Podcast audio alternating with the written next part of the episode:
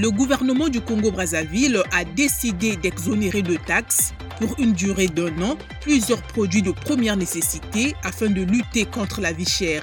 Ces produits alimentaires de base et intrants agropastoraux et halieutiques bénéficient de l'exonération du droit de douane, de la redevance informatique et de la taxe sur la valeur ajoutée, indique une circulaire du ministère de l'économie et des finances. La Guinée-Bissau s'attend à plusieurs résultats importants dans le secteur de l'énergie suite à sa coopération avec la BAD entre 2022 et 2026. Le projet permettra l'installation de 500 lampadaires solaires, la réduction des pertes d'énergie, la finalisation d'une ligne d'interconnexion de 225 kV de la dorsale ouest dans le bassin de la Gambie et le développement des énergies renouvelables que la Guinée-Bissau ne produit pas actuellement.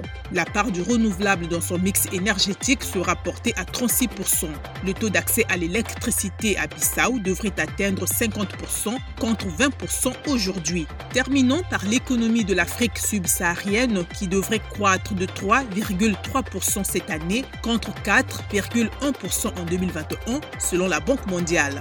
Cette baisse sera tributaire du ralentissement de la croissance mondiale, de la sécheresse, du risque accru de surendettement et de la hausse de l'inflation aggravée par la guerre de la Russie en Ukraine.